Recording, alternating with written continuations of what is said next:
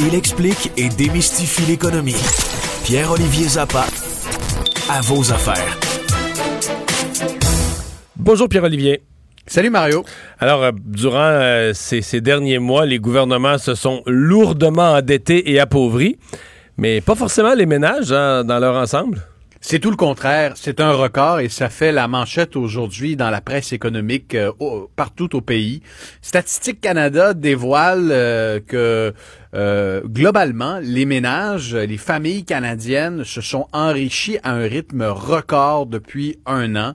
Alors, euh, je pose la question à nos auditeurs, est-ce que c'est votre cas? Est-ce que votre actif, donc euh, ce que vous avez dans votre compte en banque, euh, vos investissements, votre propriété, a pris de la valeur au cours de la dernière année? Euh, ben, en partant, euh, une fois passé l'effondrement boursier là, de, de- de l'hiver, début de printemps de la COVID, le marché boursier était complètement fou pour le reste de l'année et jusqu'à maintenant.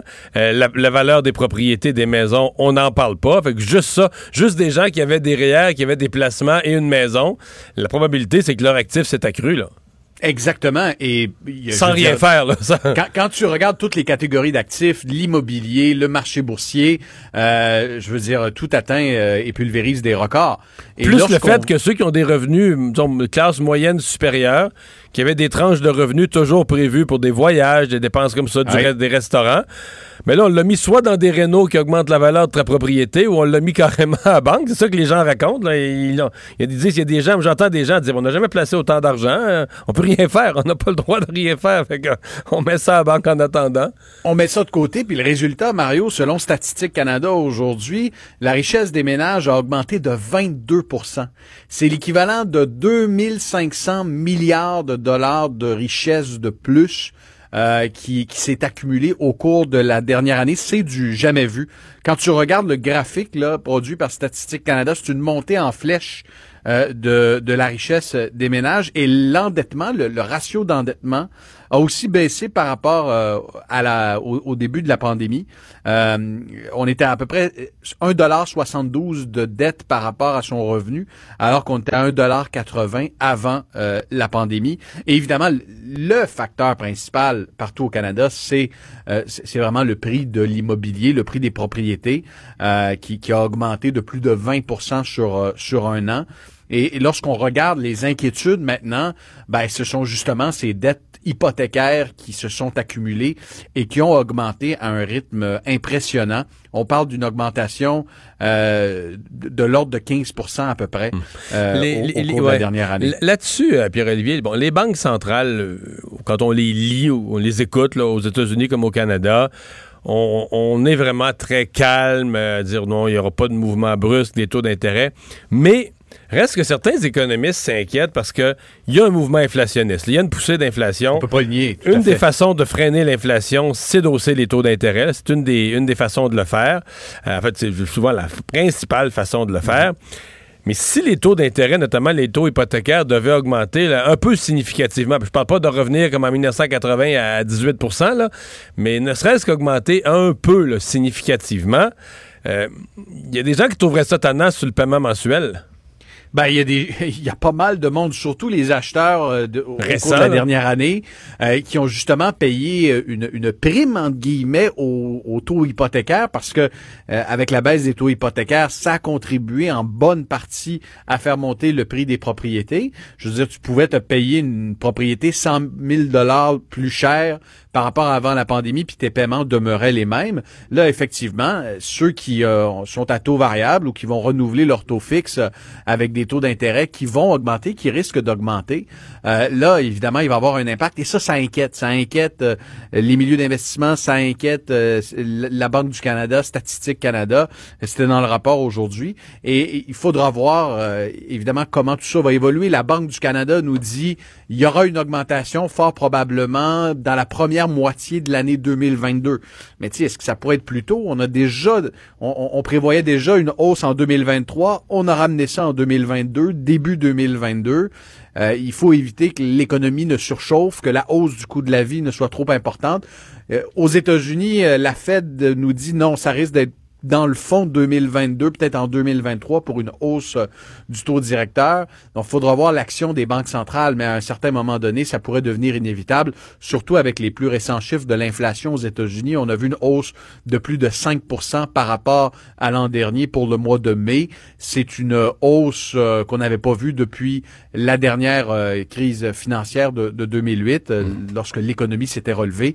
Alors ça, c'est vraiment la donnée à suivre parce que cet endettement hypothécaire pourrait finir par rattraper bien des ménages euh, qui ont beau euh, s'enrichir, mais qui vont devoir payer les factures. Pierre Olivier, qu'est-ce que c'est que ces changements de politique euh, à la, au Fonds de solidarité de la FTQ? Ben, écoute, Mario, les gens ont justement beaucoup d'argent. Les gens ont cotisé massivement euh, au Fonds de solidarité de la FTQ. Il y a euh, une augmentation significative du nombre de, de, membres. Donc, les gens se sont dit pendant la pandémie, j'ai un 5 000, j'ai un 10 000 dollars de lousse, je vais le mettre dans mes REER ou en tout cas, je vais euh, prélever automatiquement. Et donc, on a acheté plus de parts que, que la normale. De... On a acheté beaucoup plus de parts qu'à la normale. Et là, Mario, le problème, c'est que le Fonds de solidarité se retrouve avec trop d'argent. Il a trop d'argent entre les mains. Donc, il, doit donc il ne prend plus de nouveaux clients parce qu'il ne sait plus où placer son argent. Et non seulement il ne prend plus de nouveaux clients, il ne prend plus de nouveaux clients jusqu'au 31 mars 2022 parce qu'il a trop d'argent et il y a une loi qui régit les fonds de travailleurs au Canada. Cette loi indique qu'il y a une proportion, la, la, forte proportion des fonds doit être investie en capital de risque dans des entreprises locales. Et là, je veux dire, le fonds a tellement d'argent, Mario, qu'il ne sait plus quoi en faire, vraisemblablement. Non, et ce qu'il faut éviter, c'est, c'est, un problème. là. D'ailleurs, que vivent les, les, les, les, fonds négociés en bourse, les fonds de placement? Quand tu as trop d'argent, la tentation, c'est d'acheter de la cochonnerie. Là. C'est de dépenser ton argent pour le, le dépenser pour le dépenser, donc l'investir dans des projets moins bons ou sais, quand, quand tes fonds sont plus rares, ben tu vas être plus euh, parcimonieux à choisir tes projets. Mais tu veux pas perdre d'argent non plus parce que tu dis on en avait trop, on l'a investi dans. Ça reste l'argent des, des, des, déposants, donc il faut que tu l'investisses dans de bons projets pour euh, le rentabiliser. Là. Et, et, là, en ce moment, ce qu'on remarque, c'est partout à travers le monde, que ce soit les fonds de retraite ou les fonds de travailleurs, il faut trouver de nouveaux débouchés dans les investissements privés, dans des investissements à l'étranger, dans des pays émergents.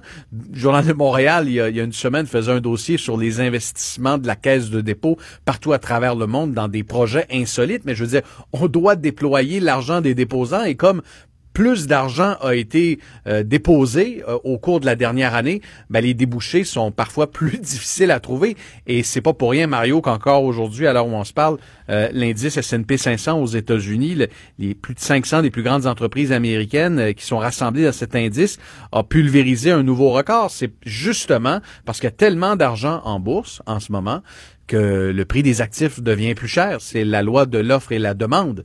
Quand il y a plus de monde sur le marché, quand il y a plus d'argent, ben, le prix des actifs euh, et des, des, titres augmente. Et, euh, et, là, on voit ben, justement le Fonds de solidarité qui tire la plug pour jusqu'à mars 2022. Donc, si vous aviez l'intention de dire à la fin de l'année fiscale, je vais mettre un 5000 euh, dans la FTQ pour profiter du ils veulent généreux. Euh, résumons, ça, résumons ça de la bonne façon. Ils veulent plus votre argent, ils en ont trop.